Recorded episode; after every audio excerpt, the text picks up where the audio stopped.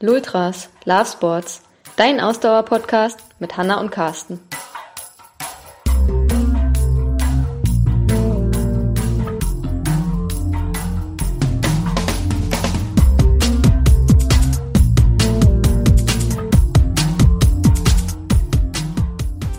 Folge 84. Wir wetten auf Olympia und Hawaii.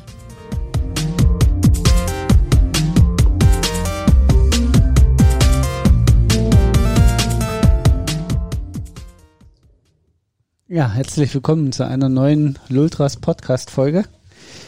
Hello, hello, auch von mir. Wir wetten auf Olympia und Hawaii. Jo. Also da müssen wir vorher aber eine Glücksspielempfehlung geben, nämlich, also besser gesagt, alle Angaben ohne Gewehr, oder? Alle Angaben ohne Gewehr und wir wetten nur gegeneinander. Wir müssen auch nochmal im Laufe dieses Podcasts uns darauf einigen, worum wir wetten. Um nichts gibt's nicht. Ich wette nicht um nichts. Aber vielleicht ergibt sich das einfach im Laufe dieses Podcasts. Also, ähm, wir wollen heute auf den Triathlon natürlich gucken, überraschenderweise. Und wollen unsere Tipps abgeben für die Top 3, also für die Gold-, Silber- und Bronzemedaille bei dem Olympischen Triathlon-Wettkampf. Ach so, wetten wir auch auf die Mixstaffel, die habe ich nicht vorbereitet, Nee. fällt mir gerade ein. Da kenne ich mich so gar nicht aus. Gut, also nur auf die Einzel... Na, Mixstaffel ist aber eigentlich relativ überschaubar, worauf, worauf man da wetten kann. Also da äh, schränkt sich ja die Anzahl derer, die was gewinnen können, ja echt ein, weil die ja dann vier Top-Athleten brauchen. Ähm, zwei Männer und zwei Frauen. Aber okay, also wir wetten auf die Einzeldisziplinen, also die olympische Distanz bei den Frauen, die olympische Distanz bei den Männern. Und ähm, ja, wir müssen natürlich auch dann schon verfrüht sozusagen oder noch früher als es dann äh, zwei Monate später nochmal ist oder zweieinhalb Monate später als die Olympischen Spiele, der natürlich die Triathlon oder die inoffizielle Triathlon-Weltmeisterschaft auf Hawaii. Auch da wetten wir auf die ersten drei Plätze und gegebenenfalls beste deutscher Athlet, beste deutsche Athletin, wobei ich wage mal zu behaupten, ohne zu wissen, worauf du tippst, dass wir beide äh, jeweils sowohl bei den Männern als auch bei den Frauen äh, eine deutsche Beteiligung unter den Top 3 tippen. Aber schauen wir mal. Gut. Damit lehnt Was? man sich, glaube ich, nicht so weit aus dem Fenster äh, Hawaii. Eine zweiminütige Einführung in nur einem Satz. so ist sie, meine Frau. Ganz großes Kino. Du willst mich nicht herausfordern. Ich könnte ja auch einen 20-minütigen Monolog halten in einem Satz. Das wäre kein Problem. Schreibt in die Kommentare auf unseren Social Media Accounts, ob ihr das gerne hättet. Hast einen langen Satz von dir? Achso, und dann noch, also, und ich möchte noch eine zusätzliche Wettkategorie einführen, und zwar, ähm, dass wir auf die deutschen Qualifik auf die Qualifikation für Olympia, die ja noch aussteht, die jetzt im Mai demnächst im Chiembaum stattfindet, also dass wir auch noch darauf wetten, wer sich qualifiziert. Vielleicht wollen wir damit anfangen, das ist so die, die nationale Ebene sozusagen, und dann arbeiten wir uns zu den Olympischen Spielen vor. Was hältst du davon? Mm, Ja, ja, können wir machen, ja, okay. Weil ich muss zugeben, bei, äh, bei dem Chiembaum-Event weiß ich bei den Frauen nicht mal, wer da alles noch außer Laura Lindemann am Start ist. Also Laura Lindemann hat ja ihre Quali. Und ich Ja. weiß ehrlich gesagt gar nicht, wer bei den Frauen in Deutschland aktuell noch äh, äh, großartig, Na gut, dann lassen wir das weg. Dann besprechen Wenn- wir das beim nächsten Mal. muss ich, muss ich gerade gestehen.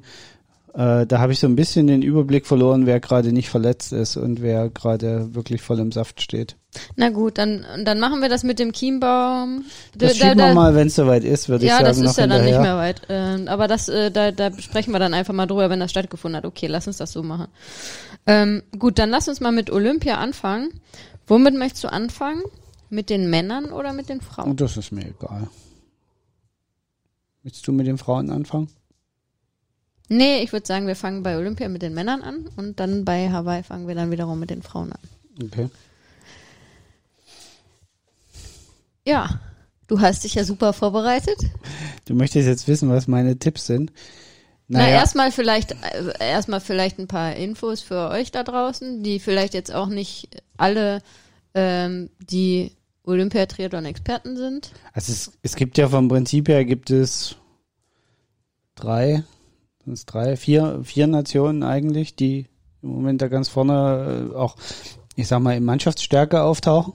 Ja, wenn wir jetzt wieder über die, aber haben wir ja gesagt. Nein, also auch, auch wenn man die Anzahl der potenziellen äh, interessanten Personen sich anguckt, ne? Da hast du Spanien, du hast äh, Großbritannien immer irgendwo dabei, du hast äh, die. Franzosen dabei und du hast neuerdings ja die seit ein paar Jahren, also neuerdings, aber seit ein paar Jahren die Norweger mit dabei.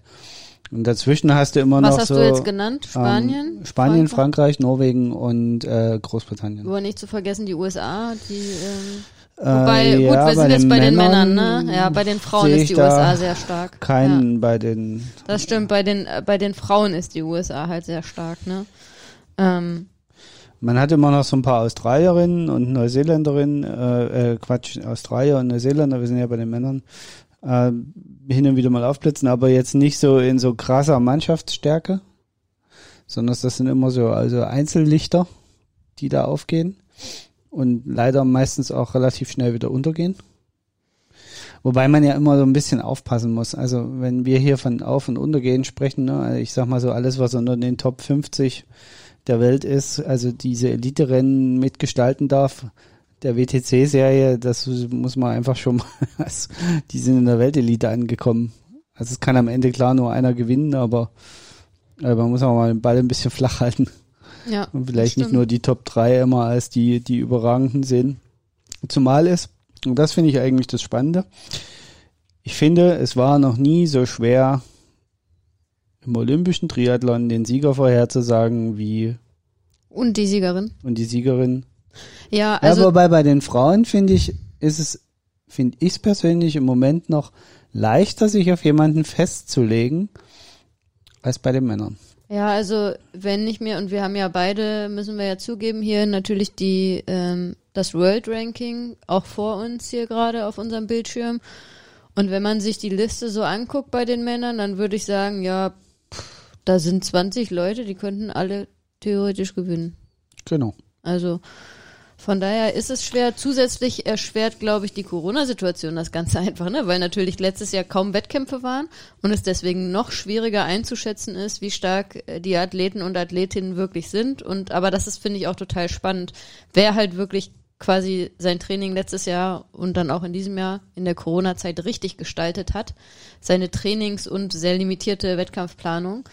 Ähm, und wer ähm, da vielleicht einen Griff ins Klo hatte, auf Deutsch gesagt. Ne? Also das Also vielleicht, vielleicht äh, fangen wir mal so rum an, von wem ich nicht mehr glaube, dass noch was kommt. Das ist vielleicht einfacher. Also ich fürchte leider, dass unsere deutschen Teilnehmer, wir sind es bei den Männern, ne? genau, Mhm. ähm, selbst wenn wir vielleicht zwei an den Start kriegen, äh, keine Ja. Rolle spielen werden. Na, wir werden zwei am Start haben. Also der Nee, Jonas Schomburg ist ja schon äh, qualifiziert. Und zusätzlich im Chiembaum wird sich noch ein zweiter. Aber haben wir nicht nur Athlet einen. Startplatz durch die Nein. Mixstaffel? Wir haben in beiden, bei beiden äh, Okay. Einzeldisziplinen, also Jonas Schomburg ist bei den Männern äh, qualifiziert und Laura Lindemann bei den Frauen. Ach so, okay. Und der zweite kommt über die Mixed-Staffel mit irgendwie. Genau, war und deshalb wird ja auch im Kienbaum eine Ja, sehr okay. kurze Distanz ähm, Ja, okay. als weil, weil die Deutschen explizit ja auch auf die Mixed, auf den Mixed Relay schielen, wo sie sich mehr äh, Möglichkeiten erhoffen, eine Medaille zu Also erringen als bei den ich, Einzel. ich fürchte halt, dass es bei den deutschen Männern nicht reichen wird. zu einer Medaille. zu einer Nee, das Medaille. wäre ja auch sensationell, das muss man ja mal sagen. Also da, die, die deutschen Männer zählen nicht zu den Favoriten ähm, bei den Olympischen Spielen. Ja, ähm, wobei, man muss ja immer sehen, ne, Tokio hat ja sehr spezielle Bedingungen. Also es könnte auch, das ist halt so das, was, was mir tatsächlich so ein bisschen Kopfzerbrechen in meinem Ranking gemacht hat, als ich so überlegt hat, wer könnte denn derjenige oder diejenige dann bei den Frauen sein, dass Tokio mit seinen enormen hohen Wasser zu erwartenden Wassertemperaturen und seinen hohen Feuchtigkeitswerten die da zu erwarten sind, äh, das ganze Rennen per se auf den Kopf stellt, weil das einfach nochmal krassere Bedingungen sind, die so übers Jahr auch nicht in, bei jedem Event äh, vorhanden sind. Also ich glaube, dieses Jahr zählt wie in keinem anderen Jahr zuvor und das wiederum natürlich Corona bedingt, ähm, zählt erstens, wie schon erwähnt, wer irgendwie intelligent trainiert und sein Training intelligent aufbaut. Das zählt unglaublich viel, weil halt dadurch, dass ja die Wettkampfsaison letztes Jahr auch durcheinandergewirbelt wurde und es hat ja auch im ITU-Weltcup ähm, nur vereinzelt haben nur Rennen stattgefunden ähm, und dadurch hat sich das Training von den einzelnen Athleten und Athletinnen sehr unterschied möglicherweise sehr unterschieden, als wenn jetzt der normale Weltkampf Welt Weltcup-Zirkus wäre, wo halt alle irgendwie auf die gleichen Events trainieren und am Ende wahrscheinlich auch nicht so viel, so krasse Unterschiede im Training von Athlet zu Athlet und Athletin zu Athletin waren. Ne? Und ich glaube, dass das halt des, deshalb in diesem Jahr eine unwahrscheinlich große Rolle spielt, wer da smart trainiert hat. Ähm, und ich glaube, gleichzeitig auch in gleichem Maße äh, zählt halt auch die mentale Stärke noch, noch mal mehr als sonst in so einem Wettkampf, glaube ich. Weil auch da es darum geht, okay, wie sind die Athleten und Athletinnen umgegangen mit der Corona-Situation? Wie gehen sie auch jetzt damit um? Es ist ja nach wie vor, es muss ja, also man versucht sich in die Lage eines Olympiasportlers oder einer Olympiasportlerin zu versetzen, ja, ganz egal auch von welchem Sport wir jetzt sprechen. Aber es ist ja mental unglaublich schwierig, auch jetzt sich darauf zu fokussieren und auch auf jetzt die Vorbereitung zu fokussieren, weil nach wie vor ja immer noch irgendwie so im Raum schwebt. Ich glaube nicht, dass Olympia abgesagt wird, aber nach wie vor ist ja irgendwie da noch so eine krasse Unsicherheit. Die Sportler und Sportlerinnen wissen nicht irgendwie, wie wird das Ganze ablaufen, ähm, wie können wir auch den Ablauf dahin planen. Also auch jetzt diese unmittelbare Vorbereitung ist ja nach wie vor nicht klar. Nichts ist nichts scheint gesichert gerade, ne? Und deswegen glaube ich, dass halt, also sowohl, wie gesagt, das Training, der Weg dahin, als auch eben diese mentale Stärke ähm, unglaublich wichtig sind. Sind sonst auch unglaublich wichtig natürlich, aber jetzt glaube ich noch mal wichtiger. Und das ähm, waren auch für mich jetzt Entscheidungspunkte in meiner Liste, die ich mir gemacht habe für meine Tipps, ähm, bei den Athleten und Athleten, die ich auch so ein bisschen beurteilen kann da, ähm, was dann am Ende für mich auch die, ähm, ja, die Aussagekraft war, warum ich jetzt Tipp A oder Tipp B habe. Okay. Siehst du das Soll auch ich, so, oder? Ja, also ich, ich glaube ähnliche Kriterien. Ähm, also ja, ich glaube, dass, dass, dass die Kriterien sein werden, die dies Jahr ausschlaggebend sind. Okay, aber jetzt wollten wir unsere Tipps abgeben. Wir haben jetzt zwölf Minuten gelabert und noch keinen Tipp abgegeben. Soll ich mal anfangen? Ja, fang du doch mal Platz an. Platz eins, zwei und drei. Gut. Also vielleicht dann noch, äh, wir schreiben das irgendwann unter unsere unter diese Folge in unsere Kommentare mal rein, in, also als Kommentar unter diese Folge. In die Shownotes. Nee, nicht in die Shownotes, weil dann wird's für alle Leute sichtbar, die das hier hören. Ja. Die sollen ja aber den Podcast bis zu Ende hören. So. Aber wir schreiben sie in die Kommentare rein, so dass ihr uns, äh, also als Kommentar bei uns im Blog, so dass ihr uns in einem halben Jahr, wenn es dann vorbei ist, auch darauf festnageln könnt. Naja, ansonsten könnt ihr aber auch einfach in diesen Podcast hören, ist ja jetzt auch nicht das Problem. Oder so. Wir können das ja dann auch nochmal eine Folge als Nachbesprechung sozusagen machen, dann wahrscheinlich wie falsch wir lagen und dann uns rechtfertigen, warum das so war. Gut. Also ich sehe auf Platz eins tatsächlich den Vincent Louis, also ich glaube, der wird's machen. Ja, ich halt den, äh, ähm, ich glaube, der ist einfach nur noch besser geworden. Ähm, und ich wüsste, wenn alles normal läuft, äh, nicht, warum der das nicht machen soll. Ich habe jetzt auch, soweit ich mitgekriegt habe, nichts ge gehört oder gesehen, dass der verletzt war. Großartig oder dass der Ausfälle hatte, großartig. Also von daher äh, glaube ich, dass der ähm, äh, das machen wird. Ich sehe auf Platz zwei tatsächlich äh, den Martin van Riel, den Belgier. Und auf Platz drei ähm, musste ich mich so ein bisschen äh, entscheiden zwischen äh, Gustav Iden und äh, Mario Mola. Aber ich glaube, dass es der Mario Mola machen wird. Das ist jetzt nicht dein Ernst, oder? Ja. Wieso? Was hast du Ja, ich muss jetzt nochmal meine, meine Tipps überdenken hier. Das wäre ja furchtbar langweilig, wenn ich genau dasselbe tippe. Ähm, aber du hast doch nicht den, den Belgier auf, auf mit Ja, aber sicher. also, also, also, ja, also kommen wir dazu. Also ich sehe auf äh, Vincent Louis auf eins. Ähm, ja, aus den Gründen, die du genannt hast. Wir sind jetzt natürlich, das muss man dazu sagen, und vielleicht können wir da äh, in ein paar Wochen nochmal äh, unsere Tipps überdenken. Ähm, wir sind jetzt in der Situation, dass die ersten ITU-Wettkämpfe. Was tippst denn du da? Das hört man Ich schreibe meine Namen kurz auf, damit ich mich hinterher noch dran erinnern kann, was ich gerade gesagt habe. Das Tippen hört man ja hier im Podcast, das ist ja sehr unangenehm. Schreib das doch mal handschriftlich auf. Also ich sehe auch Chef. den Vincent, Vincent Louis ähm, als ersten. Ähm, ich habe nicht gesehen, dass er jetzt zuletzt noch in, ähm, in de- oder dass er in diesem Jahr schon in einem Rennen unterwegs war. Also in der Super League war der, glaube ich, nicht dabei. Ähm, er ist ja bei der Challenge Daytona, das war ja ganz spannend letztes Jahr, ähm, war er am Start und hat auch sehr weit vorne mitgemischt, hatte aber dadurch, wenn du dich erinnerst, ähm, dass er da eine Zeitstrafe gekriegt hat Mhm. bei, fürs äh, Windschattenfahren und dadurch ähm, ja wurde ihm ja eigentlich die Siegschance genommen. Er war bis dahin sehr gut im Rennen, dann hatte er eine zwei Minuten, ich glaube eine zwei Minuten Zeitstrafe oder sogar noch länger, weiß ich Ja. gar nicht. Und ähm, hat halt dadurch unglaublich am Boden verloren. Ähm, ist trotzdem aber auch noch, hat eine relativ gute Platzierung gemacht. Ich weiß gar nicht, wie viel der am Ende geworden ist. Müsste lügen jetzt. Mein Gott, das ist schon wieder, ähm, ist schon wieder ein halbes Jahr her, das Ganze. Ähm, aber ja, ich sehe auch da äh, keinen Weg an ihm vorbei. Ähm, natürlich ist es total schwierig, da jetzt von außen irgendwas zu sehen. Ist jemand verletzt oder nicht? Wie gut ist derjenige wirklich im Training? Eben dadurch, dass noch keine Wettkämpfe jetzt in diesem Jahr stattgefunden haben. Ähm, auf ITU-Level ist es schwierig. Und nächste Woche findet ja der erste Wettkampf statt in äh, Japan. Also die, ähm, die Olympia-Triathleten und Triathleten reisen jetzt ja alle nach Japan.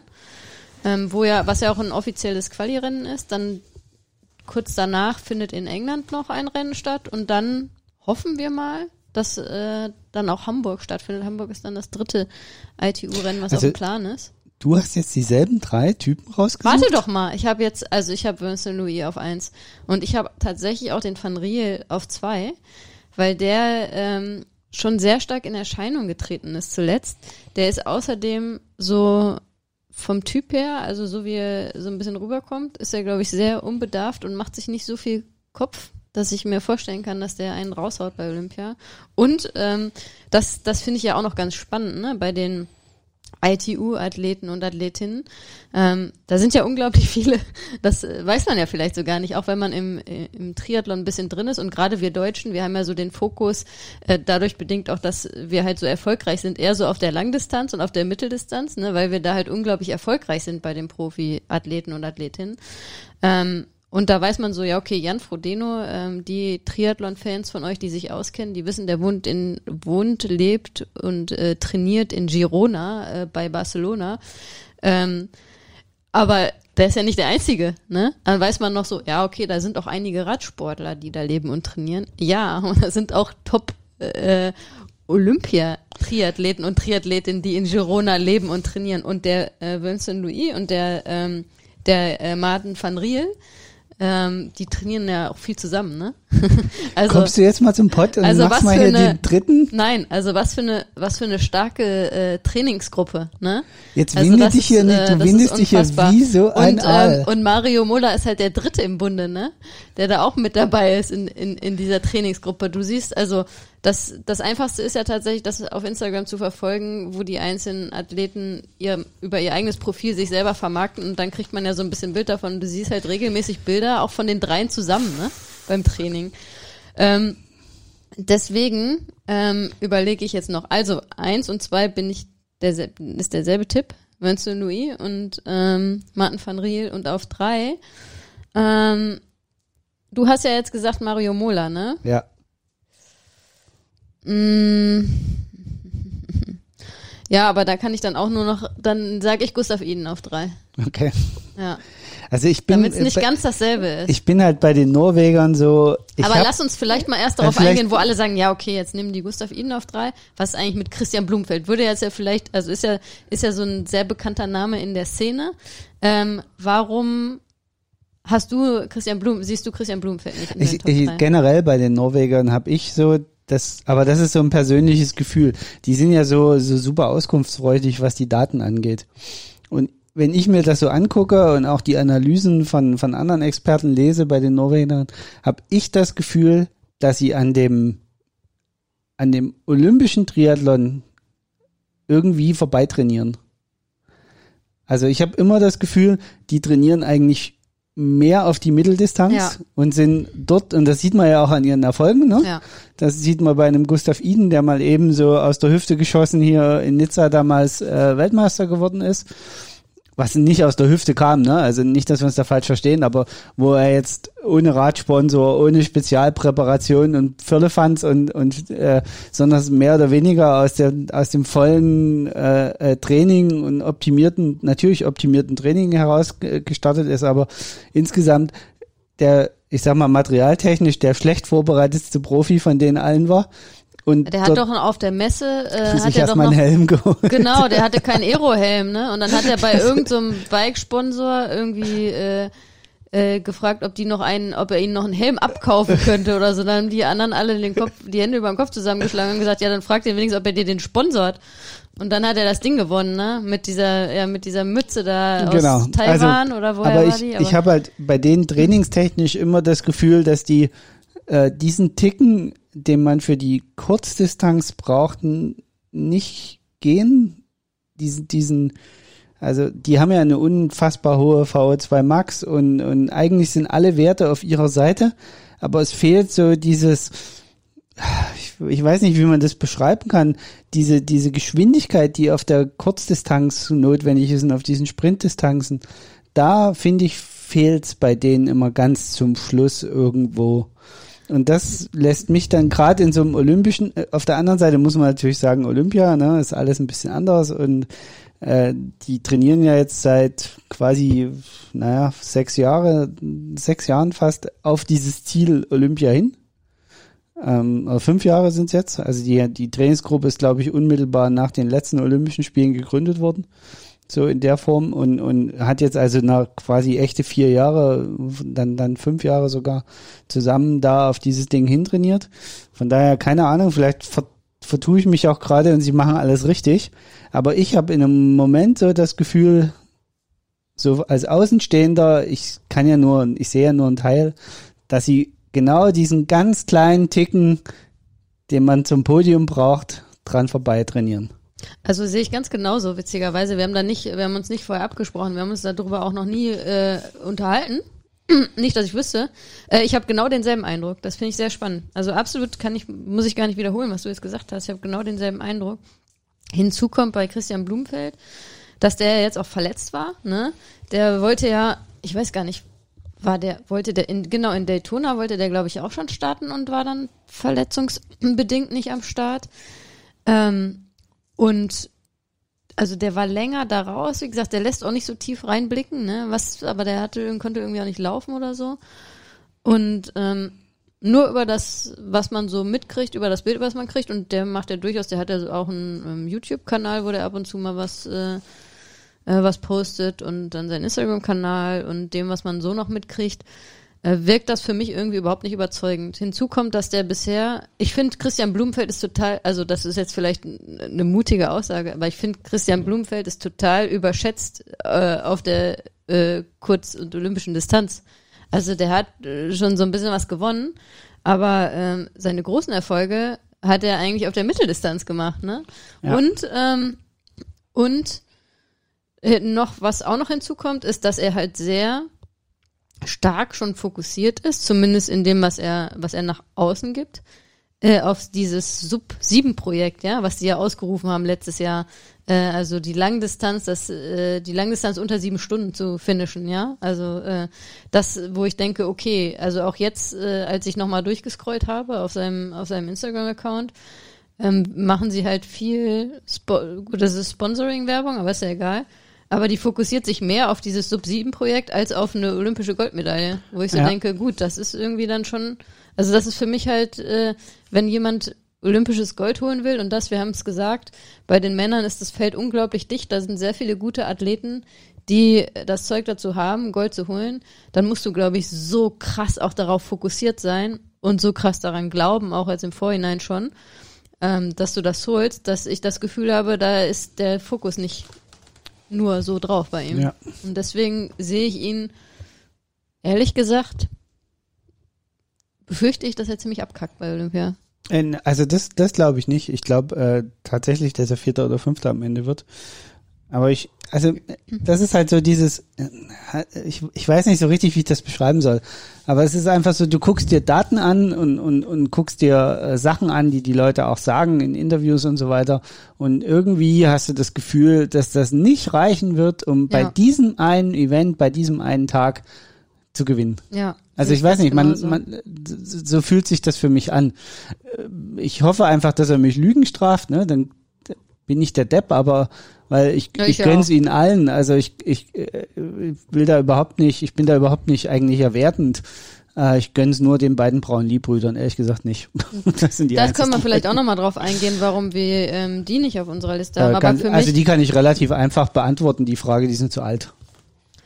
ja, also Alistair Brownlee, auch da habe ich nochmal geguckt, da, der, da äh, kommt so gar nichts an die Öffentlichkeit wieder. Ich glaube nach, also der hat ja auch in Daytona, der ist auch in Daytona äh, mit, hat er Verletzungen gehabt, also war, war, war ja am Anfang des Laufes noch führender und stand dann ja auf einmal an der Seite am Zaun, ne? Und dann kam irgendwie raus, ja, okay, der hatte vorher schon irgendwie Probleme, äh, da war schon in, äh, stand schon in Frage, ob der, ähm, ob der das überhaupt durchziehen kann. Und ähm, und also du hörst nicht viel von ihm und er ist auch noch nicht aufgetreten jetzt bei Wettkämpfen wieder. Also ich glaube auch da glaube ich glaube ich nicht dran, dass der so fit wird, dass der das nochmal auf der äh, Kurzdistanz, äh, also auf der olympischen Distanz packen Übrigens wird. war das einer der Gründe, also die beiden halte ich für zu alt. Äh, übrigens war das auch einer der Gründe, der mich bei den, bei unserer Dreier-Männerliste hat so ein bisschen nachdenklich werden lassen. Äh, der, der Martin van Riel ist ja noch nicht ganz so alt, Ja. aber die anderen beiden sind ja eigentlich auch schon Richtung 30. Mhm. Und wenn man sich mal so die Listen anguckt, so Mitte 20, Mitte, Ende, naja, so zwischen 25 und 28 haben die meisten ihr richtiges High. Müssen wir mal zurückrechnen jetzt. Jan Frodeno ist 2008 Olympiasieger geworden. Er ist jetzt 39, ne? Das heißt, das sind 13 Jahre her. Ja, dann war er 26. Ja. Also das ist immer so, äh, weil das ist der, der, der, der Punkt im Körper, wo du das Optimum erreicht hast aus Kurzkraft, die du bei der olympischen Distanz ja noch brauchst und bei den Sprintdistanzen und der schon ausgeprägten Ausdauerfähigkeit. Ne? Das, das ist ja im, im, im, im Kurztriathlon die eine Stunde 42, 45, die die da jetzt noch unterwegs sind, die ist einfach, das ist ja quasi eine Stunde 40 Anschlag. Also Aber du ich glaub, brauchst eine ist- gewisse Ja, Ausdauerfähigkeit. aber ich glaube, es ist nicht nur auch da nicht nur das körperliche, sondern auch das mentale, Ja. weil halt gerade die jungen Athleten noch unglaublich hungrig sind. Ne? Ja. Das fand ich ganz spannend jetzt äh, bei der Mitteldistanz in ähm, in Texas, wo jetzt Lionel Sanders da dieses äh, Kopf-an-Kopf-Rennen äh, hatte mit äh, Sam Long, wo der Sanders nach dem Rennen gesagt hat, es ist so krass, diese jungen Leute, und es war ja nicht nur der Sam Long, da war ja auch hier der, ähm, ähm, äh, äh, wie heißt der, der Däne, der Dritter geworden ist? Ja. Äh, äh, Ditlev, Magnus Ditlev, ähm, und auch der Weckegaard, der dann da ähm, disqualifiziert wurde, aber auch vorne mitgemischt hatte, ähm, wo der Sanders gesagt hat, ey, die sind so krass hungrig, mental, die sind so heiß, ne? Und ich glaube, und das ist ja gerade auch, das ist ja nochmal so ein Faktor, der gerade auf den kürzeren Distanzen auch nochmal eine größere Rolle spielt, ne? Und das ist halt auch so dieses, dieser unbedingte Wille, ähm, der halt, ich glaube, je länger man den Sport macht, desto schwieriger wird es halt auch diesen unbedingten Willen, auch im Rennen dann so aufrecht zu erhalten. Ne? Und, und ich glaube, das äh, ist auch ein Punkt, der, der da dafür spricht, dass man, dass das eher tendenziell immer die jüngeren Athleten ähm, da ganz oben Ja. waren. Wobei, andersrum, ich auch da wieder glaube, in diesem speziellen Jahr, Corona bedingt, dass ich da dann auch wieder vielleicht so ein Stück Routine auch durchsetzen kann. Und ich deswegen glaube, ist, auf der anderen Seite gibt es natürlich gerade jüngeren Athleten, wenn sie äh, äh, gut trainiert haben, kann es denen auch nochmal einen richtigen Schub geben. Ne? ja, Das ist dieses eine Jahr, wo sie wirklich jetzt, äh, ich sag mal, sich auf, auf bestimmte Sachen konzentrieren konnten und in dem Bereich zählt halt auch viel an, an Schwächen arbeiten. Also kommen wir ja nachher noch dazu bei den Profis äh, in, in, auf der Langdistanz, wo ganz andere Themen eine Rolle gespielt haben letztes Jahr. Aber gerade in diesem Segment der Kurzdistanz, wo es quasi wirklich darum geht, den perfekten Beinschlag im Wasser zu haben, weil du sonst einfach nicht mit der ersten Gruppe aus dem Wasser kommst und wenn du nicht in der ersten Radgruppe bist, hast du das Rennen eigentlich schon verloren. Das sind ja ganz andere andere Konstellationen, die da äh, stattfinden und deswegen glaube ich, also kann es sein, dass einer von den Jüngeren äh, tatsächlich dann noch durchbricht. Ich habe aber keinen, so beim, beim Durchscrollen der Sachen und beim Überlegen, keinen gefunden, der mich so richtig anfixt bei den Männern. Wo ich Also, sage, also ich habe einen, wo ich äh, wie gesagt, der Martin van Riel ist ja noch, der, der fällt ja, ja schon fast aus der Rolle bei denen, ne? Der, der Lin, äh, Vincent und der Mario, äh, der Mario Mola ist ja schon fast ein Opa für den Sport. äh, bei der Martin van Riel ist ja jetzt auch nicht mehr so jung, ne? Der ist Jahrgang 92. Also Ja, äh, aber der ist der von den 29. dreien. Das ist 29, Ja, ja. ne? Also ist auch schon eher. Also also ich habe noch auf der Liste einen Athleten, den ich noch total spannend finde. Das ist der äh, Alex Yee aus äh, aus England, äh, Großbritannien. Weiß nicht, ob er Engländer ist oder Schotte oder was auch immer. Großbritannien. Ähm, der der ist noch relativ jung. Der ist äh, Jahrgang 98, also 22 oder 23. Aber den habe ich nicht mit auf die Liste genommen. Äh, der, der war, also ist auch relativ in der, Sch- also es ist so ein richtiges Bübchen auch noch eigentlich, ne? Aber den habe ich nicht auf die Liste genommen. Ganz ehrlich, warum? Weil ich nicht genau weiß, wie das bei den Briten aussieht, bei den äh, bei den Sportlern aus Großbritannien aussieht. Ähm, ob da schon klar ist, wer sich qualifiziert hat. Äh, ich glaube, die müssen sich auch noch qualifizieren. Und da äh, habe ich gedacht, okay, da weiß ich gar nicht, ob der sich jetzt qualifiziert. Ähm, und dann nehme ich den nicht auf die Liste, weil ich weiß gar nicht, ähm, wie, wie da bei denen die Quali-Situation aussieht, weil ich meine, die müssen sich auch noch qualifizieren. Die, die Brownlees, die sind ja nicht äh, qualifiziert für Olympia. Ich glaube, die machen noch. Ich dachte, die hatten das noch gemacht, aber äh, müsste ich jetzt, boah, müsste ich lügen, wie gesagt. Ja, genau. Und das, deswegen so- habe ich den nicht, aber den, das finde ich einen sehr Aber spannenden wir Athleten. müssen jetzt mal ein bisschen Aber ja, genau, Gas geben, ihr seht schon, also ihr seht schon, ne, Butter bei die Fische. Äh, wir haben hier einen Das- Lostopf äh, hier vor uns stehen und ziehen da die Namen raus und äh, quatschen euch dann voll, äh, warum man eigentlich gar nichts vorhersagen kann. Ne? Genau, also das, das ist ja aber das Schöne, also gerade bei den bei den Kurzdistanz ähm, für Olympia, es ist einfach, es haben, wie du es vorhin gesagt hast, die Top 20 der Welt haben einfach eine Chance, das Ding zu gewinnen. Ja. So, und dann zählt halt Tagesform, Essen an dem Tag und einfach manchmal auch dieses mentale besser visualisieren können, ne? Was, auch- Frodeno ja in seinem Auch Buch ein Stück. Glück, was man braucht, ne? Natürlich, da, du kommst halt um zwei Kurven besser, du rutschst nicht weg auf dem Rad oder irgendwas. Also von daher, äh, ich glaube schon, dass da. Kommen wir mal zu den Frauen. Kommen wir zu den Frauen. Soll ich mal anfangen bei den Frauen? Mach nur. Ähm, also ich habe Katie Safaris auf eins. Das ist jetzt kein äh, hochtrabender Tipp, ne? Ähm, die ähm, Amerikanerin, die auch aktuell, glaube ich, im, ähm, Ja. im Ranking auf eins ist. Die habe ich übrigens Ähm, auch auf eins getippt. Ja, super. Ähm, was ich bei ihr, wo ich, also ich habe erst so ein bisschen gezögert bei ihr, weil ich auch ähm, das so ein bisschen verfolgt habe, äh, so die letzten äh, Monate bei ihr und da sticht halt bei ihr heraus tatsächlich, das äh, hat, hat sie halt auch auf Instagram gepostet, ähm, dass ihr Vater ähm, jetzt im April irgendwie verstorben ist, also auch glaube relativ überraschend. Ich weiß nicht, woran der gestorben ist, ob, ob das was mit Corona zu tun hatte, keine Ahnung. Ähm, wo sie halt mehrere sehr emotionale Posts ähm, auch auf Instagram rausgehauen hat, wo ich erst so gedacht habe, okay, und dann dachte ich aber, nee, aber das kann dann wiederum ja auch genau der Punkt sein, der sie dann bei Olympia vielleicht noch stärker macht, ne? Und so wirkte das dann auch von dem, was dann danach so kam bei ihr und ähm, ja, Katie Safaris äh, trainiert übrigens auch in Girona. auch mit den Top-Männern zum Teil da, ne? Was natürlich auch, also ich glaube halt diese, da, also diese gemischte Trainingsgruppe, die die da, dass die da zum Teil in Girona zusammen trainieren, auch aus den verschiedenen Ländern die Leute da kommen, das sehe ich als äh, ein unglaublich hohes Potenzial an. Also ähm, ja, also ich habe Katie Safaris auf eins. Wie gesagt, das ist jetzt kein, äh, kein hochtrabender Tipp. Ähm, dafür bin ich auf Platz zwei ein bisschen mutig und man muss ja doch auch ein bisschen ja, äh, patriotisch sein. Das hilft ja nix. Äh, äh, wer, wer mich äh, so kennt, weiß, äh, ich habe mit Patriotismus nicht viel am Hut, aber beim Sport muss ein bisschen Patriotismus sein. Ähm, also Laura Lindemann habe ich auf zwei gesetzt. Die habe ich tatsächlich auf drei gesetzt.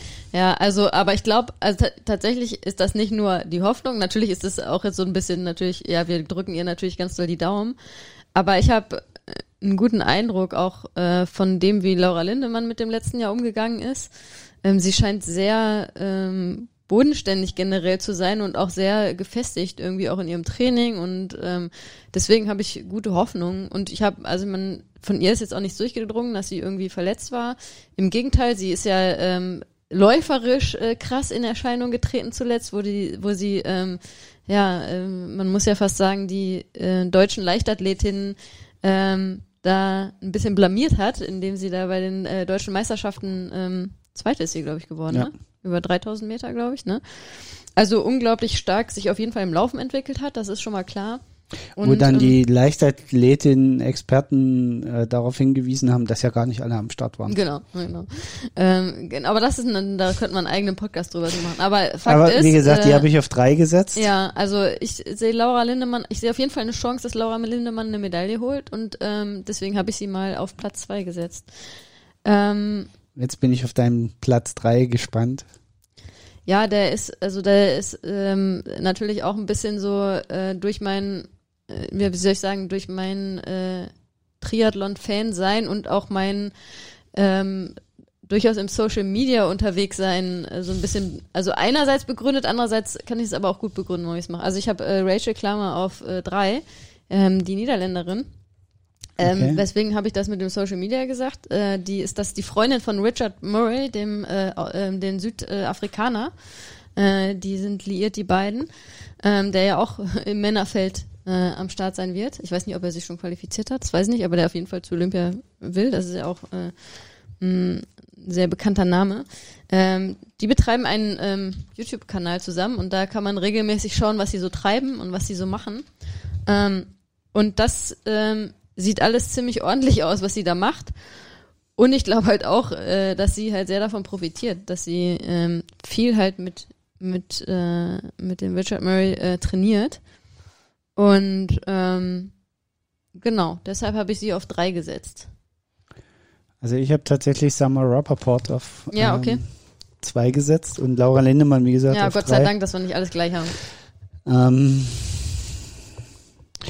also ich muss auch ein bisschen gestehen, dass ich bei den Top 10 der Frauen tatsächlich eher zu so einer Würfelkiste geneigt Ja, habe. Schande über dein Haupt, äh, gelobe Besserung, auch ich gelobe Besserung. Das ist, also ich finde es erschreckend, das muss ich jetzt nochmal aufwerfen und äh, alle, äh, die ein bisschen genervt sind, dass es immer bei uns Thema ist, es tut mir leid, aber ähm, obwohl wir ja ähm, sehr darauf bedacht sind, äh, auf äh, die Gleichberechtigung im Sport, aber man merkt einfach immer indirekt, dass Ich muss, ich du, muss. du winkst. Ja, ich muss dich mal ein bisschen runterholen von dem Thema.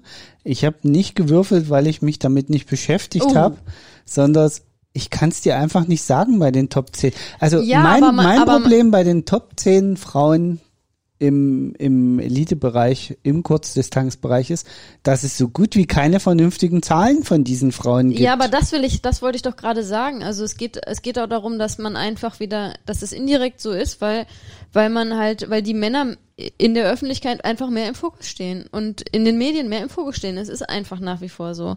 So, und wenn du Leute hast aus dem Triathlon, ähm, könnt ihr alle jetzt mal beantworten, ja, äh, die, die ihr uns zuhört. Ähm, Überlegt euch mal, wie viele Namen euch einfallen zu äh, Top-Triathleten auf der olympischen Distanz bei den Männern und wie viele Namen euch bei den Frauen einfallen. Und ich wette mit euch, euch fallen mehr Namen bei den Männern an als bei den Frauen. Es werden nur wenige unter euch sein. Und das sind dann Frauen, die sehr genau darauf bedacht sind, Frauen, die Frauen auch zu äh, verfolgen im Sport. Ähm, ansonsten bin ich mir sicher, dass euch eher Männernamen einfallen als Frauennamen. Und das ist einfach so, weil nach wie vor nicht gleichwertig berichtet wird, ne? Also gleich, das würde ich wiederum unterschreiben, dass nicht gleichwertig berichtet wird, weil es wird nämlich tatsächlich weniger über die Leistungen der Frauen berichtet, im Sinne von, dass irgendwie Wattwerte ausgerechnet werden und Größenverhältnisse und weiß weiß ich, was es da alles für Zahlen gibt.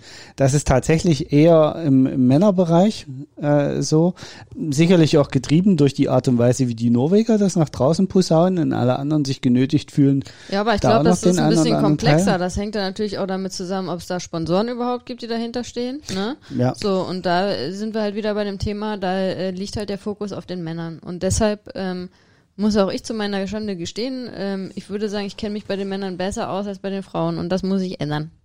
Also ich gelobe Besserung. Ich werde die absolute Expertin für das Frauenfeld sein, bis Olympia Gut, ist. äh, dann frage ich dich zu gegebener Zeit die Top 50 der Weltrangliste einfach ab. Ich, ich äh, lerne schon mal auswendig. Gut, ähm, haben wir, oder? Ja. Hast du aufgeschrieben, wie du getippt hast? Ich Ja. habe meine Tipps hier stehen. Ich Okay. habe es aufgeschrieben. Gut, ja, ich bin gespannt. Also ich, ich freue mich auf jeden Fall. Also ich werde das nie vergessen. Ne? Also ich war ja äh, 2008 war ich noch nicht so im Triathlonsport drin. Äh, ähm, alle, die uns zuhören, wissen, dass wir super sportbegeistert sind und ich ja absolut Olympia ähm, verrückt bin. Äh, habe live damals gesehen, wie Jan Frodeno Gold geholt hat in Peking. Ähm, und Live im Fernsehen. ja, natürlich. Ah, ja, okay. Le leider war ich nicht in Peking vor Ort, nein. Also live im äh, TV, ja. Ähm, und freue mich total auf, auf die Triathlon-Wettkämpfe. Und ich glaube auch, dass die so eng werden, möglicherweise äh, sehr eng werden. Ich will nicht sagen so eng wie nie zuvor, weil ich denke, das Rennen von Jan Frodemo damals war auch schon sehr eng. Ähm, aber gerade auch bei den Frauen, das wird, glaube ich, äh, eine spannende Kiste, das Ganze. Ich bin sehr gespannt. Also, und wie gesagt, doppelt gespannt, dadurch, dass es man, dass man einfach nicht so viel Daten hat, ne, auf die man zurückgreifen kann, weil halt einfach viel weniger Wettkämpfe waren. Und natürlich die nächsten Wochen werden vielleicht noch mal ein bisschen mehr zeigen, ne? Äh, wenn jetzt die äh, die ITU-Wettkämpfe stattfinden. Jetzt, äh, wie gesagt, die Athleten reisen, sind gerade alle, ich habe gesehen, einige sind schon in Japan oder reisen gerade nach Japan. Also es wird stattfinden, Yokohama. Ähm, und ähm, genau, dann als nächstes in England, ich weiß gar nicht, Leeds oder so, glaube ich. Und dann ist das dritte Rennen schon Anfang Juli Hamburg. Schauen wir mal, ob das stattfindet. Das wäre ja schön, da wären wir vor Ort, ne? Haben sind wir geplant, können wir schon ein bisschen spoilern. Ähm, aber schauen wir mal, ja. Also, es wird auf jeden Fall cool. Ich weiß gar nicht genau, ich muss mal schauen, wann der Triathlon stattfindet. Da schon Gut. der Olympiaplan da ist. Schauen wir mal nach Hawaii. Ja, ähm, nicht weniger spannend, ne? Also ähm, natürlich äh, würde ich mal sagen, würde ich mal behaupten, ähm, auf Hawaii ist so die, die Zahl derer, wo man sagt, die können gewinnen. Vielleicht ein bisschen weniger lang die Liste als ähm, auf der olympischen Distanz. Nichtsdestotrotz ähm, haben wir auch da einige Kandidaten und Kandidatinnen, die da auf dem, ich sage jetzt mal auf dem Treppchen landen können, weil ähm, ganz oben wird, glaube ich, das mit dem Tippen wieder nicht so spektakulär Wollen wir sein. erstmal die Frauen machen? In Hawaii? Ja. Ich habe die mir hier noch nicht aufgeschrieben. Ich habe die drei Namen im Kopf und ich äh, muss jetzt noch entscheiden, wen ich auf eins, zwei und also ich weiß, wen ich auf eins und zwei setze, aber nicht wen auf eins und wen auf zwei. aber äh, ja, da spreche ich, glaube ich, äh, ähm, da entscheide ich mich gegen das Patriotische dann. Ähm, tatsächlich habe ich mich wieder dafür entschieden. Das Also ist ich doch habe gut. Anne dann, Haug auf eins das gesetzt. ist doch gut, dann äh, sind wir da nicht gleich. Äh, ich habe, ich setz, ja gut, äh, erzähl erst mal warum.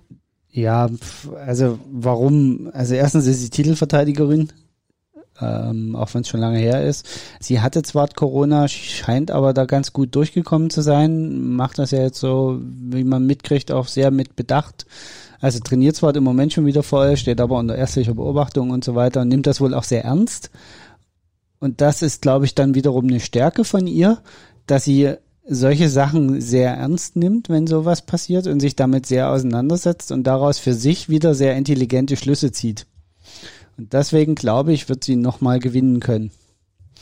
Und ich sag aus demselben Grund äh, ist das vielleicht das Zünglein an der Waage, wo ich denke, okay, da reicht's dann am Ende nicht für den Sieg, weil diese Ungewissheit, was jetzt diese Corona-Erkrankung äh, wirklich auch bedeutet, jetzt erstmal mittelfristig, ähm, glaube ich halt schon, dass es äh, doch ihr Training so ein bisschen beeinflusst. Und ich glaube halt dadurch, dass, also nur nochmal für die, die es nicht mitbekommen haben, Anne Haug ist ja nach Miami, Miami gereist, wollte da äh, bei der Challenge Miami an den Start gehen und ist dann einen Tag vom Rennen positiv getestet worden und konnte dann nicht äh, an den Start gehen.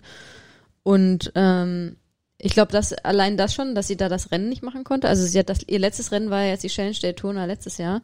Also sie hat noch kein, überhaupt gar keine Rennerfahrung dieses Jahr gesammelt. Ich weiß auch nicht, wann sie jetzt wirklich an einem Wettkampf teilnehmen wird, weil wie du ja gesagt hast, sie nimmt äh, die Erkrankung sehr ernst, auch wenn die recht glimpflich wohl bei ihr zu verlaufen scheint. Ich habe gerade nicht den richtigen, äh, ihr wisst, was ich meine. Ähm, aber da, ich finde, das ist halt so ein krasser Unsicherheitsfaktor, das Ganze. Und deshalb, äh, das ist vielleicht am Ende das, was den Ausschlag gibt, dass ich Daniela Riff äh, auf eins setze. Äh, auch natürlich, weil sie jetzt ähm, sehr stark ähm, beim 73 Texas aufgetreten ist und ähm, obwohl da man sieht, okay, da ist noch sehr viel in der Laufleistung bei ihr, ähm, noch sehr viel Potenzial nach oben, was aber ja, wo ja aber auch noch genug Zeit ist bis Hawaii, dass äh, sie da weiter äh, dran arbeitet, aber unglaublich starke Radleistung. Ähm, und auch dieser Reifeprozess, den Daniela Riff jetzt äh, durchlaufen hat, offensichtlich, das ist ja, wer da so ein bisschen in der Szene drin ist, hat das vielleicht mitbekommen. Sie trainiert nicht mehr bei Brad Sutton ähm, trainiert sich jetzt selber, was Und man genau natürlich. deswegen glaube ich nicht, dass sie gewinnt. Ja, meinst du, sie ist nicht mehr hart genug? Also ich, ähm, Ich glaube, also ich glaube, wenn du dich selber trainierst, also wir, das muss man vielleicht auch dazu sagen, weil wir ja, äh, wir trainieren uns quasi gegenseitig, ne? Ja. Ich trainiere dich, du trainierst mich, wir gucken uns da gegenseitig in die Daten und dann guckt man eben doch anders drauf und muss es auch anders erklären. Und ich glaube, dieser kleine Unterschied, wenn man es jemandem einfach nochmal erklären muss, an manchen Stellen, also sowohl als Trainer als auch als Athlet oder Athletin, bestimmte Sachen. Das kann das Quäntchen sein. Und ich glaube, das wird ihr fehlen. Sie hat zwar ein, ein echt cooles Team wohl um sich ge ich wollte gerade gebaut, sagen, also das ist ja auch wieder jetzt auch relativ, ne? Also ich glaube nicht, dass sie sich allein trainiert und dann niemand sie berät. So, das kann ich mir nicht vorstellen. Also aber ja, ähm, aber sie ist jetzt die Entscheidungstreffende an solchen Situationen und muss es quasi nur noch vor sich selber rechtfertigen. Und ich glaube, das kann im, im entscheidenden Moment ein Fehler sein. Kann gut sein, ja. Also Aber- ich kann da gar nicht gegen argumentieren, weil ich da auch eher auf deiner Linie bin, aber sie ist so stark und ich glaube halt, dass ihr das nochmal, dass, dass, dass sie das nochmal stärker macht jetzt, ihre, so ihre persönliche Entwicklung. Ähm, und deshalb glaube ich, wird sie ganz schwer zu schlagen sein. Ich, ich gönn's Anne Haug äh, von Herzen, dass sie ihren Titel nochmal ähm, verteidigen kann. Ähm, und dass sie eine überragende Läuferin ist und mit da den schnellsten Marathon laufen wird, wenn nicht irgendwas äh, Unvorhergesehenes passiert ist, glaube ich, steht, glaube ich, äh, ähm, außer Diskussion fast. Aber ob sie auf dem Rad ähm, da so mithalten kann, dass sie das dann auch alles auflaufen kann, ähm, da habe ich so meine Zweifel. Aber ja. Hast du, denn- du hast äh, Daniela Riff auf zwei? Ja. Ja, okay. Und äh, bei mir ist äh, tatsächlich dritte Sarah Crowley. Okay, also ich habe lange überlegt, weil ich so ein Riesenfragezeichen hinter Lucy Charles Barkley habe dieses Jahr.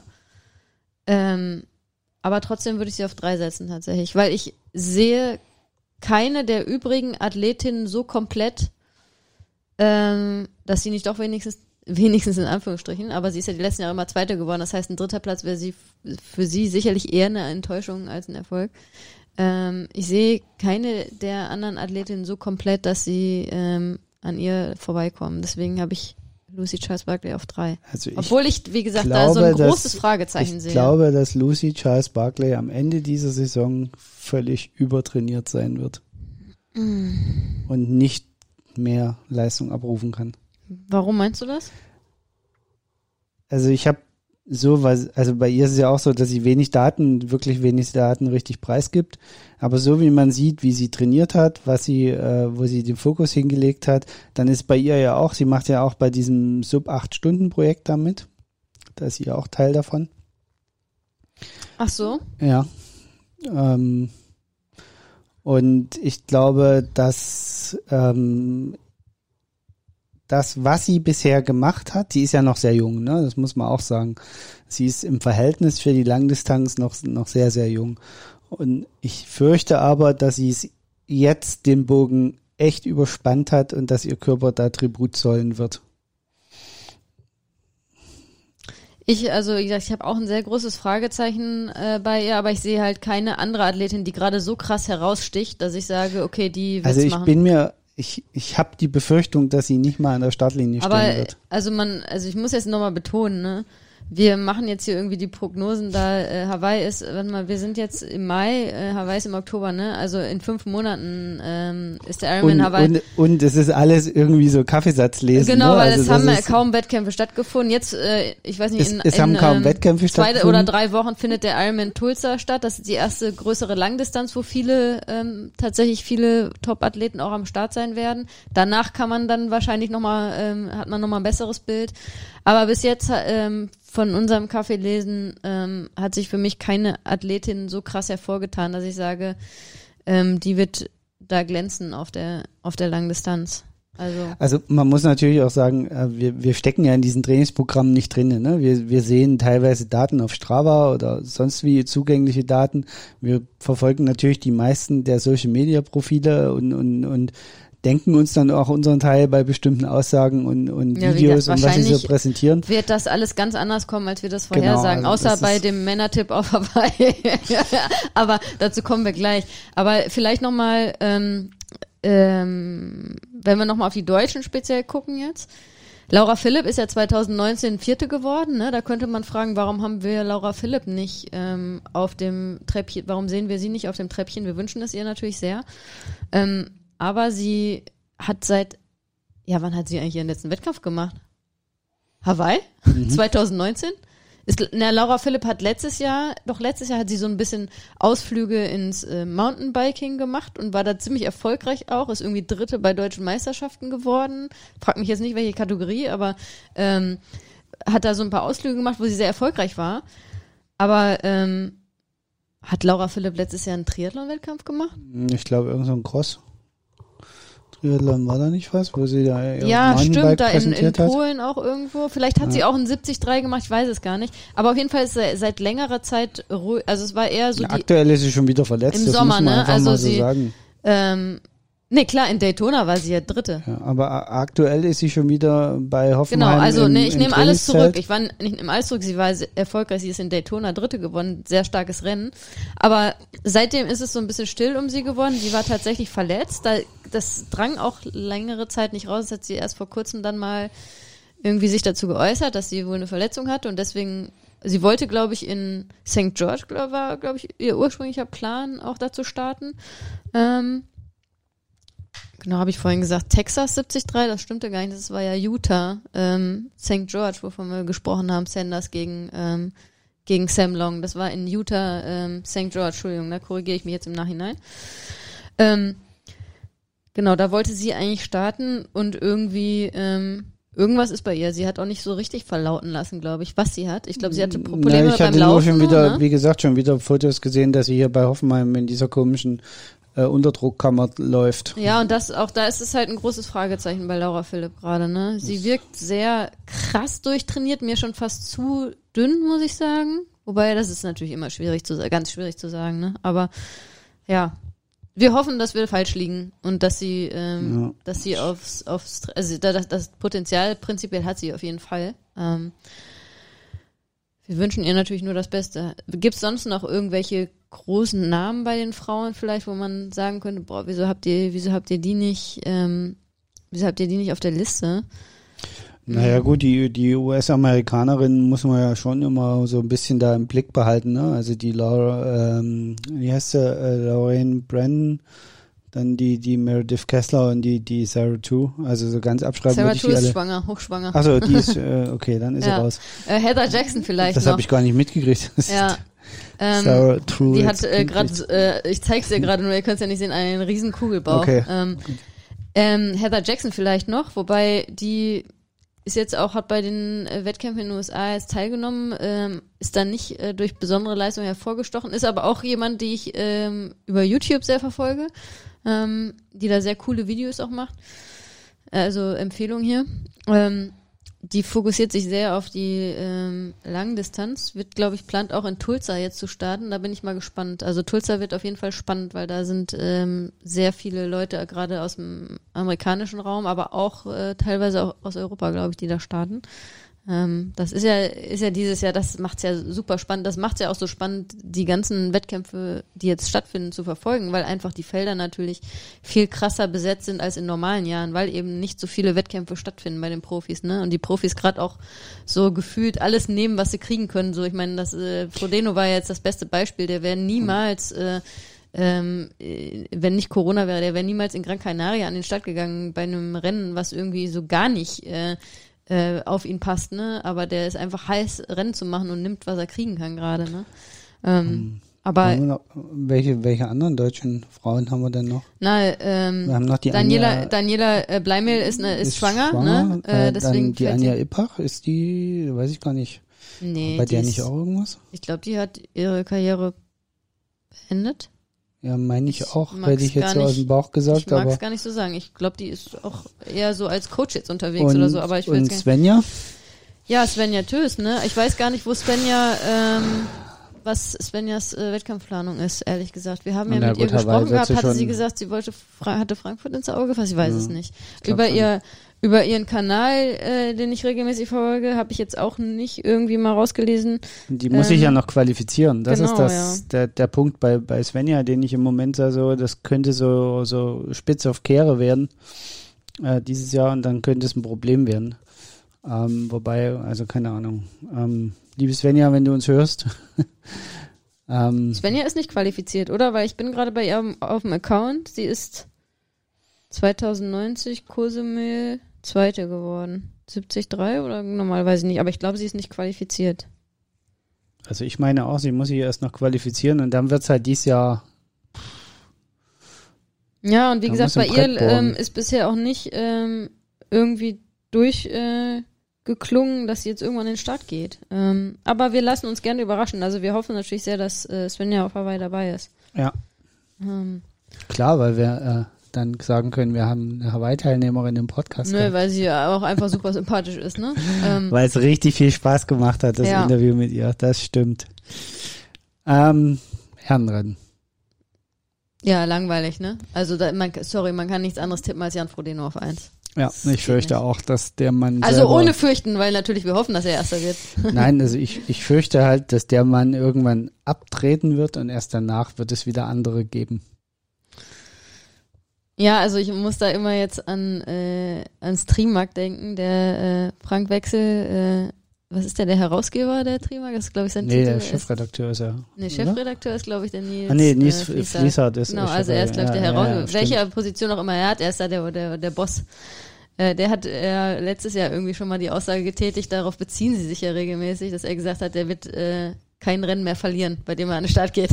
So, und das habe ich immer im Kopf jedes Mal, wenn wieder ein Rennen ist und man Also- vorher denkt, ja, Frodo gewinnt, wer Ja, sonst, also ne? man muss, man muss sagen, da wo er bis jetzt am Start war, war er, also jetzt dieses Jahr, jetzt, du hast vorhin gesagt, Gran Canaria war überhaupt nicht sein Ding und trotzdem hat er souverän gewonnen.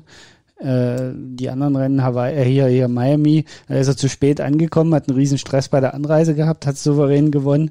Also, pff, wie Ja, willst du wobei- den denn wirklich schlagen? Also wobei man natürlich sagen muss, und das macht's generell halt auch so spannend jetzt, ne, man sieht halt, und äh, ob das jetzt Corona bedingt ist, Corona wird sicherlich eine Rolle spielen, äh, die, ähm, die Dichte wird halt enger, so, ne? Und das sieht man auch bei ihm. Ja, aber Also er hat eine, eine gute Minute Vorsprung gehabt jetzt in Gran Canaria, also nicht viel, wenn man an vor ein paar Jahren daran denkt, ne? Wobei das kann natürlich auch damit zusammenhängen, dass die Felder besser besetzt sind, ne? Weil sonst war es auch so normal bei einem 70-3 oder so, dass Jan Frodeno halt mit sechs Minuten Vorsprung vom zweiten gewinnt, so. ja, das, aber die äh, Zeiten sind schon lange vorbei. Also ja, so, es ist noch nicht so lange her, so viele Jahre ist es noch nicht Aber her, ne? das, das Erschreckende finde ich für die anderen, dass er diesen Abstand definiert. Ich habe immer das Gefühl, wenn er läuft, dass er festlegt, wie dicht die anderen überhaupt an ihn rankommen. Man hat immer so das Gefühl, dass er das so kontrolliert läuft. Also du hast halt, also das Ding ist halt, du hast halt keinen anderen Athleten, der ansatzweise so komplett ist wie Jan Frodeno. Der ist einfach in allen drei Disziplinen absolut top, ne? Und alle anderen, Ich habe einen, den habe ich auf drei gesetzt aus seiner Trainingsgruppe. Nick Kastelein oder Ich habe Nick Castellan auf Platz drei Ist der gesetzt. überhaupt qualifiziert für Hawaii? Der muss sich noch qualifizieren. Ich glaube, dass der das machen wird und ich glaube, dass der Leute, Das ist natürlich ein spannender Tipp, äh, aber der, äh, gut, Platz drei haben wir noch nicht. Aber äh, es gibt, ich sage, es gibt keinen, der ansatzweise so, äh, so ausgeglichen ist und in jeder einzelnen Disziplin absolut top ist, ja. Alle anderen Athleten, die da vorne sind, ähm, haben irgend in einer Disziplin eine kleine Schwäche. Ob das, und schauen wir nur auf unsere deutschen Top-Athleten, die ja in den letzten Jahren auch äh, die anderen Hawaii-Sieger waren, ja. Ja. Sebastian Kinder hat eine Schwimmschwäche, ähm, ganz klar, und auch arbeitet da viel dran, aber hat sich jetzt auch wieder bei seinem ersten herausgestellt, ersten Rennen jetzt herausgestellt. das Was war das? das war draußen Hupen. Okay, das hat sich gerade angehört wie hier im Kanal. Äh, also äh, Sebastian Kienle ist ja gerade wieder ähm, in die Rennsaison eingestiegen äh, in Italien bei der Challenge äh, Rezione, ist Dritter geworden, ist aber mit drei Minuten Rückstand aus dem Wasser äh, äh, gekommen. und war da sehr enttäuscht drüber, hatte sich mehr erhofft, also hat viel am Schwimmen gearbeitet, hat aber ist nicht wirklich offensichtlich nach vorne gekommen. Also der hat eine große Schwimmschwäche. Ähm, Patrick Lange ähm, hat eine Schwäche auf dem Rad. Also ähm, Naja, also Schwäche ist auch immer relativ. ja, wenn wir das jetzt in Vergleich zu Jan Frodeno setzen, ja, ist es Ja. eine Schwäche. Ähm, und es ist kein Athlet so ausgeglichen. Und dann bringen wir noch die, nicht die vierte Disziplin, wo man immer sagt, beim Triathlon die vierte Disziplin wechseln, kann Jan Frodeno auch schnell, äh, geschenkt.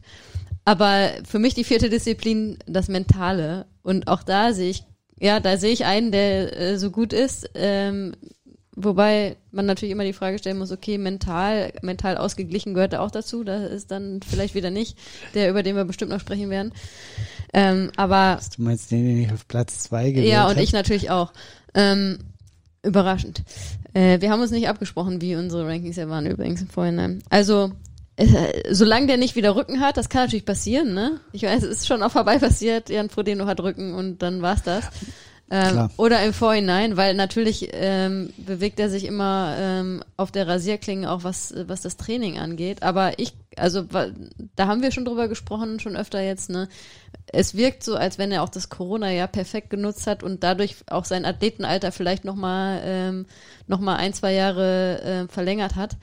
Ähm, also sprich, dass er dass er noch ein zwei Jahre länger kompetitiv ist äh, auf Weltklasse-Niveau. Ähm, er hat nichts Großartiges, äh, Beklopptes gemacht. Er hatte auch einen Radsturz, wo er dann auch gezwungen war, ein bisschen zurückzutreten, aber er hat da seinen Charity Ironman at Home gemacht, äh, relativ frühzeitig in der Corona-Zeit. Und danach hat er keine, ähm, keine krassen Experimente gemacht. Man hat das Gefühl, er hat da seine zweiten Standbeine auch weiter vorangetrieben, aber äh, hat ja offensichtlich alles richtig gemacht, so wie jetzt äh, in den ersten beiden Rennen, in denen er an den Start gegangen ist, Challenge Miami und Challenge Gran Canaria, wo er wieder ähm, ja den anderen gezeigt hat, äh, wo der Hammer hängt. Ne? Also lange Rede kurzer Sinn, an Frodo führt kein Weg vorbei. Ja. Stand heute. Vielleicht sollten wir noch mal kurz vor Hawaii dann noch mal sprechen und unsere ganzen Tipps revidieren, ähm, weil dann kann sich natürlich schon wieder viel verändert haben. Ne? Das stimmt. Aber Stand heute führt an Frodo kein Weg vorbei. Wir haben es schon ähm, festgestellt, wir beide. Äh, wir haben offensichtlich den, denselben auf äh, Position 2, Lionel Sanders. Richtig. Nehme ich an, hast du auch, ja. Ja. Ich gehe mal davon aus, dass er dieses Jahr alle Fehler nicht nochmal macht, die er bisher gemacht hat. Also er ist halt sehr stark dieses Jahr bisher aufgetreten und auch da äh, bin ich als äh, als Triathlon-Fan, äh, die gerne auch auf YouTube unterwegs ist, äh, da ist man ja, bei ihm ist man ja wirklich sehr nah dran. Er ist ja, er lässt ja sehr tief blicken, ähm, was äh, man ja vielleicht auch als Fehler äh, sehen kann, aber er hat, glaube ich, sehr viel gelernt und ist sehr gereift. Ähm, und wenn er nicht diese Schwimmschwäche im Vergleich zu Jan Frodeno hätte, und er hat sich im Schwimmen unglaublich verbessert auch schon, also auch jetzt gezeigt in seinen Rennen, ähm, glaube ich, wäre er sogar, könnte er sogar äh, Jan Frodeno gefährlich werden. Aber dadurch, dass er immer ähm, hinterher fährt, wenn er, sobald er aus dem Wasser ist und da äh, viel Zeit aufwenden muss, äh, auf dem Rad, viel Kraft äh, verwenden muss, glaube ich nicht, dass er im Marathon ähm, einem Jan Frodeno dann ähm, das Wasser reichen kann am Ende. Aber ich sehe ihn ganz stark auf Platz zwei tatsächlich. Nach einigen schwachen Jahren auf Hawaii. Äh, wann war das Jahr? 2017, als Patrick Lange gewonnen hat und äh, Lionel Sanders ähm, paar Kilometer vom Ziel erst eingeholt hat. Ich glaube, es war 2017, wenn ich mich nicht irre. Also 2018 und 2019 war ein großer Reinfall bei äh, Lionel. Aber in diesem Jahr sehe ich ihn ganz weit vorne. Also ich sehe das genau so wie du. Ähm, ich würde das alles so 100% unterschreiben. Ich glaube eben auch, dass er zu viel Aufwand betreiben muss, um nach vorne zu kommen nach dem Schwimmen. Und dass ihm diese Körner am Ende einfach fehlen. Ja, und das ist ja auch immer das, ne, da haben wir, glaube ich, auch schon mal drüber gesprochen. Man muss halt unglaublich viel Trainingszeit investieren ins Schwimmen, um besser zu werden.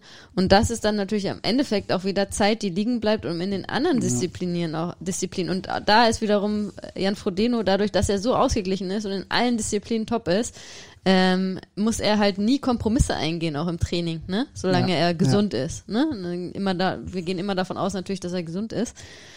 Und ein Lionel Sanders muss immer Kompromisse im Training eingehen. Ja. Das, äh, und das, glaube ich, am Ende ist der Ticken, der fehlt. Aber so wie er gereift ist in diesem Jahr und im Moment Ja, also sind einige junge Athleten, die auch schnell das äh, da in die Langdistanzsphäre eintreten können, durchaus. Gerade die Dänen, wenn ich die da sehe, ist schon richtig stark und auch die Norweger vielleicht irgendwann, aber vielleicht, wenn Jan Frodeno nicht mehr so lange durchhält, weil der auch irgendwann vielleicht mental sagt, okay, jetzt äh, reicht's mir.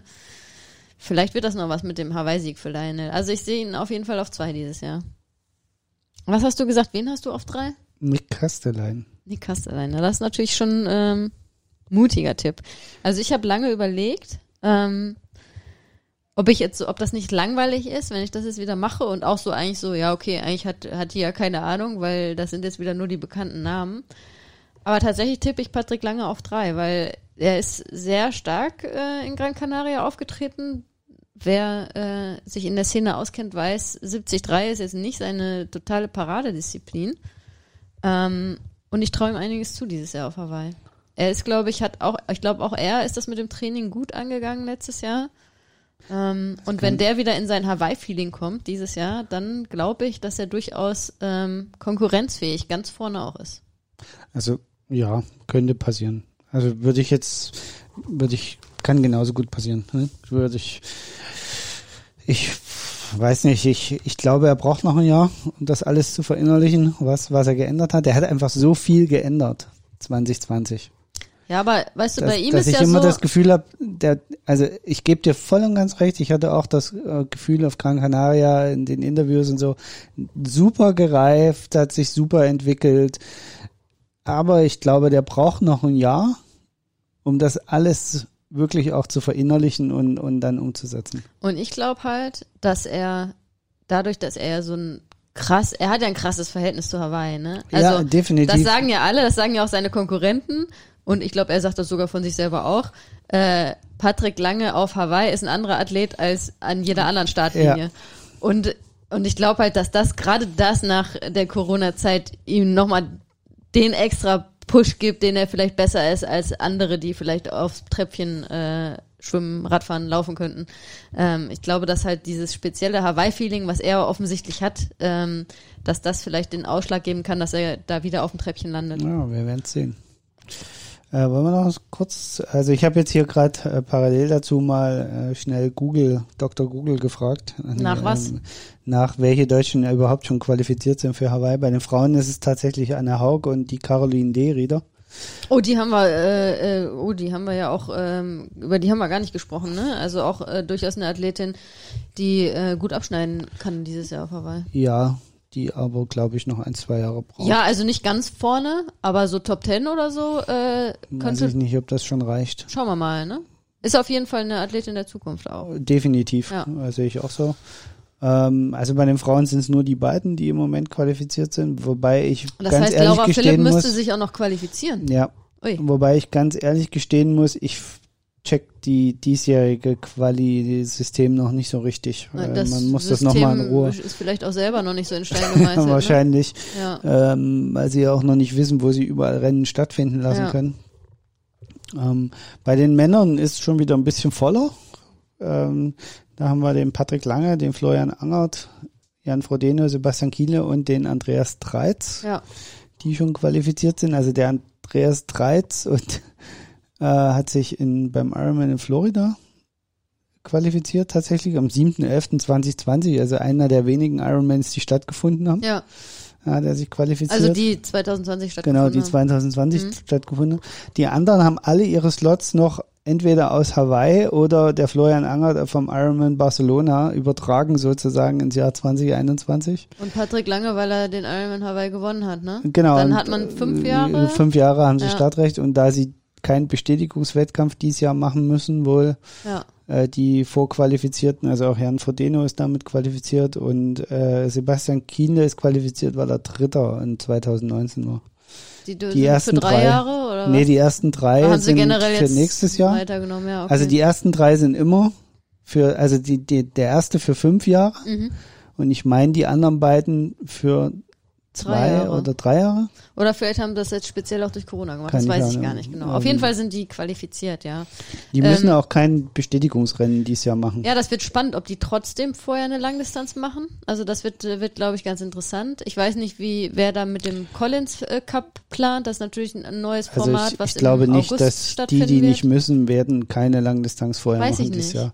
Ich glaube, das ist nein, das- super das- individuell, Ich, weil manche sagen, halt, die das brauchen Problem, das vorher. ich glaube halt, das Problem wird, von Europa wirst du, musst du, also ich glaube, in Europa wird es bis Hawaii relativ wenig Ironmans geben, wenn sogar gar keinen.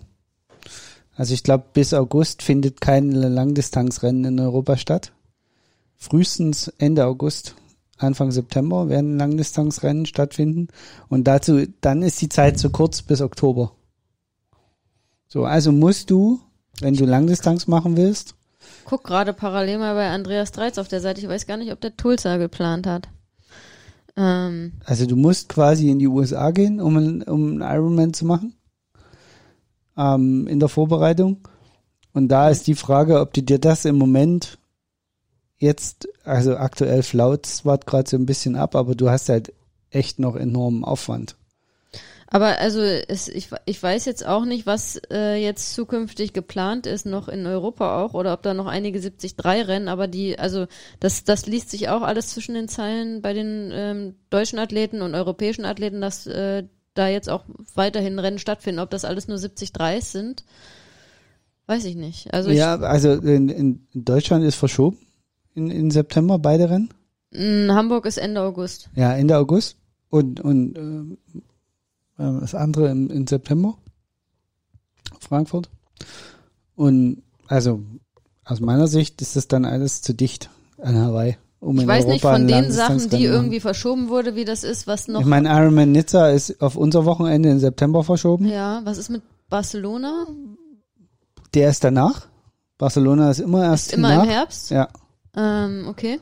Dann hast du noch ähm, Vichy, hast du noch, also Ironman Vichy. Vichy, Vichy, Vichy, ja. ja. In, Vichy, in Frankreich. In Frankreich, genau. Ähm, wobei da weiß ich gar nicht, was mit, also mit dem weiß ich wirklich nicht, was ist. Denn, ja. Ich guck gerade mal äh, Ähm, schnell, äh, was der europäische Plan sagt äh, für ähm, Ironman-Rennen. Aber erzähl mal weiter. Ja. Und Races. Kärnten wird wahrscheinlich auch nicht stattfinden. Europe. Keine Ahnung. Äh, Kärnten ist verschoben, glaube ich. Oder, ne? oder ist auch verschoben. Mhm. Und also, So, hier. Pass up. Haben wir's. Äh, 3. Juli Lanzarote. Ich bin jetzt bei vollen Ironmans. ja, okay. Mhm. Also Lanzarote ist geplant für ich 3. noch Juli. nicht. Doch, glaube ich schon, weil gerade jetzt äh, die Inselrennen alle stattgefunden haben. Deswegen glaube ich, glaube ich schon, dass Lanzarote stattfinden wird. Ja. Ähm, 4. Juli Ironman UK, Bolton. 11. Juli, Den machen ja nur Leute, die völlig geistesgestört sind, Bolton. 11. Juli Da ist ja immer Spanien, schlechtes Wetter. 11. Juni Spanien, Vitoria Gasteiz. Ja, aber sowohl Also Lanzarote sind als auch Vitoria Gasteiz, das sind halt keine schnellen Rennen. Das sind halt keine. Das Nein, halt aber so, es so geht ja auch nicht darum, schnell Rennen. zu sein. Nein, aber es sind so krass technische Rennen. Aber es geht ja nicht darum, schnell zu sein, sondern einen Ironman gemacht zu haben wieder. Ne? Also ich glaube schon, dass da einige Athleten sind, die sagen, ja doch, ich brauche diese Langdistanz vorher vor Hawaii. Ich gehe nicht nach Hawaii, ohne jetzt äh, vielleicht zwei Jahre keine Langdistanz gemacht zu haben. Ich glaube schon, dass das für viele eine Rolle spielt. Ähm, deswegen kann das noch spannend werden. Also hier Juli, äh, 3., 4. Juli, wie gesagt, Lanzarote, England und 11. Juli äh, Spanien, Victoria Gasteiz, da kann ich mir vorstellen, dass da der ein oder andere oder die ein oder andere noch an den Start wird. Dann wird's natürlich schon enger. August, 7. August, äh, Ironman Tallinn, Estland. 8. August. Der könnte spannend ähm, werden. 8. August, sind, Gedina. ja, das ist schon zu spät. 8. August, Ironman Nee, Gedina. das- das- äh, Gedina, nee, war das nicht nein. bisher ein Challenge-Run? Nee, das Nee, war es ist aber auch- 73. Es ist schon zu spät. 14. August, Ironman Finnland. Man, man sagt schon immer Ende Juli, der Und Ironman, 15. August ist dann Frankfurt. der Ironman Frankfurt, Ende Juni, ist schon immer so die Grenze, wo man ja, sagt, gut, vielleicht es ist 1. eigentlich schon fast August-Wochenende, zu spät. vielleicht noch äh, 7. 8. es ist fast zu, also schon Ende Juni sagt man, es ist fast zu spät, um in Ruhe zu regenerieren und danach sich nochmal richtig auf Hawaii zu verbessern. Also ich glaube, Ich der glaub ein oder nicht. andere wird hier im Juli und gegebenenfalls auch Anfang August noch an den Start gehen. Aber wir reden zu gegebener Zeit darüber, ähm, ob das wirklich der Fall ist. Ähm, ja, warum haben wir ähm, so einen großen Namen wie Sebastian Kienle nicht unter den Top 3? Ähm, ich muss ganz ehrlich sagen, ich sehe Sebastian Kienle im Moment nicht top, top. Also er ist ja jetzt mit einem guten Comeback in Italien beim 73 mit dem dritten Platz zurückgekommen, nach langer auch Race-Pause. Ich glaube, der äh, Sebi Kienle ist letztes Jahr auch gar nicht geraced, ne? Ich glaube, der ist tatsächlich vor Corona das letzte Mal, hat er an einem Rennen teilgenommen. Ohne Gewehr, aber ähm, der hat ja jetzt wieder Probleme, der hat immer noch sein Achillessehnenproblem. Ähm, das ich sehe nicht, dass er das so in den Griff kriegt, dass er so trainieren kann, dass er ganz vorne konkurrenzfähig Also ist. Sebi Kienle, so sehr ich ihn mag, also ich mag ihn wirklich, ich mag sein ganzes Auftreten, sein ganzes Dasein und ich würde es ihm so gönnen, dass er das Ding nochmal gewinnt. Aber für mich wirkt das immer auch ein Stück weit so, wie wenn er zu verbissen ist. Ja, er ist sehr verbissen. um, um das Ding nochmal zu gewinnen. Es mag blöd klingen, weil natürlich musst du total besessen sein von diesem Sport und verbissen trainieren und so weiter. Deswegen, ähm, ich, äh, aber ich habe immer so das Gefühl, bei ihm fehlt dieses ganz Quäntchen Lockerheit, die du in der richtigen Minute brauchst, ist echt jammern auf hohem Niveau und ich bin da sicherlich äh, von außen ist es immer total leicht, jemanden sowas zu unterstellen und, und so weiter. Aber das ist so das, was bei mir so ankommt, wie es auf mich wirkt und deswegen fürchte ich, dass er es nicht nochmal gewinnen wird. Nicht nur deswegen, sondern auch, also jetzt mal ganz äh, sachlich, und das hat er selber auch äh, jetzt äh, auch im Interview gesagt, ähm, ist er natürlich auf dem Rad eingeholt worden von vielen. Ne? Also er war ja, äh, als er auch damals auf Hawaii 2014, glaube ich, gewonnen hat, ähm, war ja der absolute, Ja. da war ja noch diese Überbiker, wie, wie wir sie damals, na, damals nannten. Er war, hat ja absolut dominiert auf dem Rad. Keiner konnte an seine Radleistung oder kaum jemand konnte an seine Radleistung ranreichen. Und die Zeiten sind halt leider vorbei. ne? Die Also waren da, schon ein Jahr später vorbei, da haben ihn halt viele. Athleten eingeholt, auch überholt teilweise. Er ist auf dem Rad aktuell nicht so stark. Er ist stark, er hat sich stark verbessert beim Laufen. Aber ähm, das gepaart mit seiner halt Schwimmschwäche auf dem hohen, auf dem Weltkla Weltklasse-Niveau, verglichen mit den Weltklasse-Athleten, wieder verglichen mit einem Jan Frodeno, ne? Ähm, äh, ich glaube, da reicht's dann am Ende nicht. Ähm, und wie gesagt, seine ständigen Verletzungsprobleme, er kriegt äh, da seine Achillessehne, glaube ich, einfach nicht in den Griff. Ähm, das, ich wünsche es ihm sehr und hoffentlich straft er uns Lügen, unseren Tipp. Aber ich sehe ihn nicht auf dem Podest äh, in Hawaii 2021. Mann, Mann, Mann, jetzt haben wir viel in die Glaskugel geguckt hier, du. Ich hoffe, die Pros, die das hören, sind nicht ganz so böse mit uns. Ja, wie gesagt, wir-. Wir sollten witzigerweise noch mal kurz vor Olympia und kurz vorm Ironman Hawaii noch mal unsere Tipps äh, überdenken und dann wahrscheinlich machen wir ganz neue Tipps. Wobei äh, für Hawaii vielleicht ändert sich da nicht so viel. Außer es ist natürlich auch jetzt ohne Gewehr, wenn sich jemand verletzt oder so, ne, dann ähm, ist eh wieder sind die Karten wieder komplett neu gemischt. Ähm, und so weit im Voraus da irgendwas vorherzusagen mit so wenig Wettkampfdaten ist immer schwierig. Wir quatschen hier eine Stunde 17, sehe ich. Ähm, Zeit, gut, einen guten Abschluss zu finden. Ist ja, ist ja äh, fünf Sekunden Pause drinne gewesen, wo es gehupt hat draußen. Ja, genau. Also ihr seht, auch das schneiden wir nicht raus. Ihr seid immer quasi in vollem Umfang dabei hier.